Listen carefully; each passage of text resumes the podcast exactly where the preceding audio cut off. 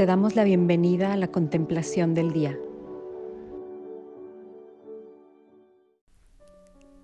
San Ignacio de Loyola en el libro de los ejercicios espirituales nos propone algunas pautas para contemplar el Evangelio, para contemplar la Sagrada Escritura o incluso a veces verdades de fe y contemplarlas desde los ojos de Dios, desde la luz de Dios. Por lo mismo, lo primero que se tiene que hacer es invocar al Espíritu Santo, consagrar este momento de oración para que nuestros pensamientos, nuestros sentimientos, los movimientos interiores estén movidos por su acción y su gracia y no nada más por nuestra propia humanidad. Que finalmente las dos se van a unir en la, oración, tanto nuestra humanidad, nuestros pensamientos, nuestros sentimientos, pero sí con los suyos, con su guía, con su acción, con su presencia. Los pasos son muy sencillos, como ya les decía, ponernos en presencia de Dios, hacerle una petición sencilla, espontánea, una petición. Y lo básico de este método de oración de la contemplación ignaciana es una frase que él mismo pone ahí y dice, como si presente me hallase, en ese español antiguo.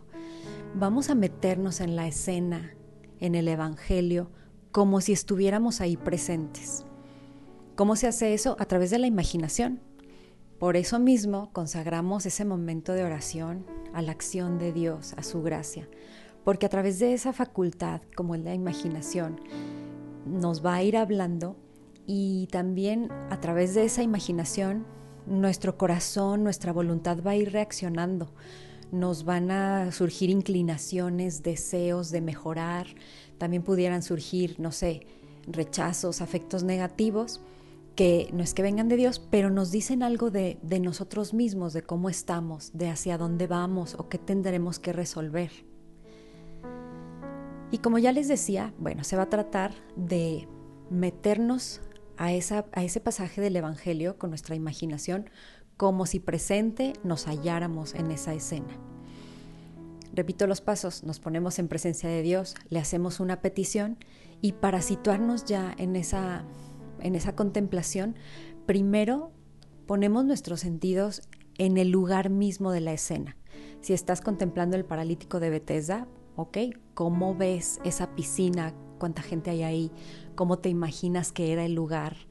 Puedes sentir incluso el clima, el aire. Simplemente eso te va metiendo, te va metiendo en ese momento de oración. Y ya en el momento, digamos, central de la oración, lo propone hacer de dos diferentes maneras. La primera es ver a las personas qué dicen y qué hacen. Así que tú vas repasando el pasaje del Evangelio, simplemente observas a las personas primero, solo a ellas mismas. ¿Qué dicen? ¿Qué diálogos cita el Evangelio? Pero también qué diálogos piensas tú que están ahí. Pueden ir diciéndote algo, ser suscitados por el Espíritu Santo. ¿Y qué hacen? todos esos gestos, acciones, el tono de voz, todo eso es acción y también nos dice mucho todo ese lenguaje corporal, así como nos lo dice la vida diaria, también en estas contemplaciones. Entonces la primera manera sería ver a las personas, qué dicen y qué hacen. Así vas repasando toda la escena con estos tres pasos. La segunda manera dice que es aplicar los sentidos, ¿sí? los mismos cinco sentidos que tenemos en nuestro cuerpo físico, aplicarlos en ese pasaje evangélico.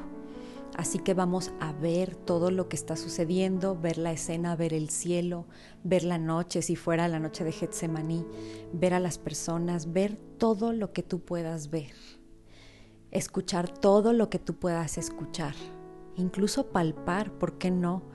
Así como cuando Santo Tomás quiso meter el dedo en la llaga de Jesús. Bueno, ¿qué quieres tocar en esa escena? Incluso el clima para empezar. Todo nos ayuda, como dice esta frase de San Ignacio, para hacer como si presente me hallase en ese pasaje de la escritura. Así que podemos también eh, tocar.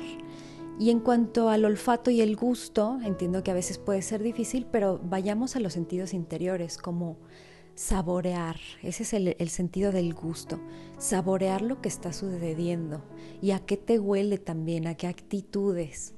Y ese saborear a lo mejor, saborear ver la misericordia de Jesús, saborear ese momento en que está sucediendo un milagro, como permanece, habítalo, quédate ahí sin prisa. Y en resumen, repito, entonces en el centro de esta oración se aplican estos cinco sentidos o se ven a las personas que dicen y que hacen para que finalmente después de que te dejaste llevar, digamos, hacia esa escena, hacia esa película que estabas viendo, después, digamos, de ver esa película del Evangelio, haces una pausa y ya en vez de ver la película y ponerte como espectador, hablas con Jesús de lo que sucedió. Por ejemplo, a lo mejor tú te viste en lugar de esa persona que estaba siendo curada, pero a lo mejor tú estabas al lado de Jesús cuando Él estaba haciendo la curación o tal vez, no sé, desde el ángulo donde tú te imaginaste que estabas en esa escena, puedes platicar a Jesús, qué te llamó la atención desde ese ángulo donde tú te viste viendo esa escena. Puedes platicar con Jesús los sentimientos que hayan surgido.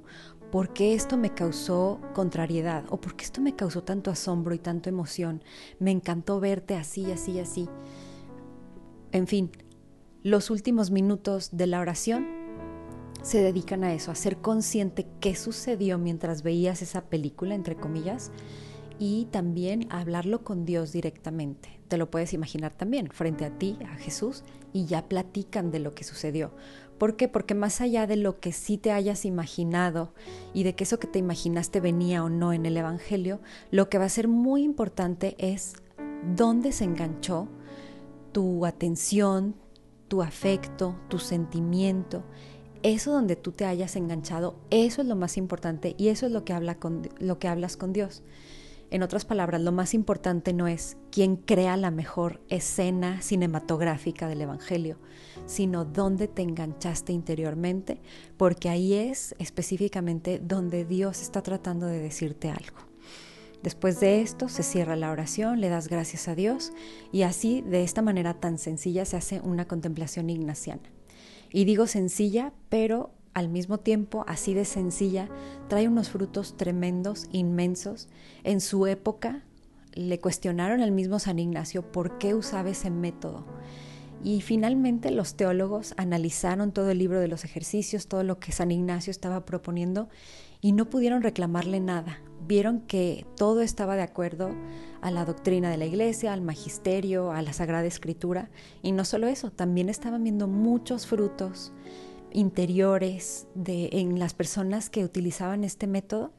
Entonces no tuvieron más que no solamente permitirle, sino hoy pues le aplaudimos a San Ignacio de Loyola por habernos compartido este método de cómo contemplar el Evangelio, la Sagrada Escritura, incluso les decía verdades de fe. Y con estas pautas, pues les presentamos ahora en meditación del día esta nueva parte que se llama la contemplación del día. Sepan que es una contemplación ignaciana, sepan que estos son los fundamentos. Esperamos que Dios los bendiga mucho a través de ellos.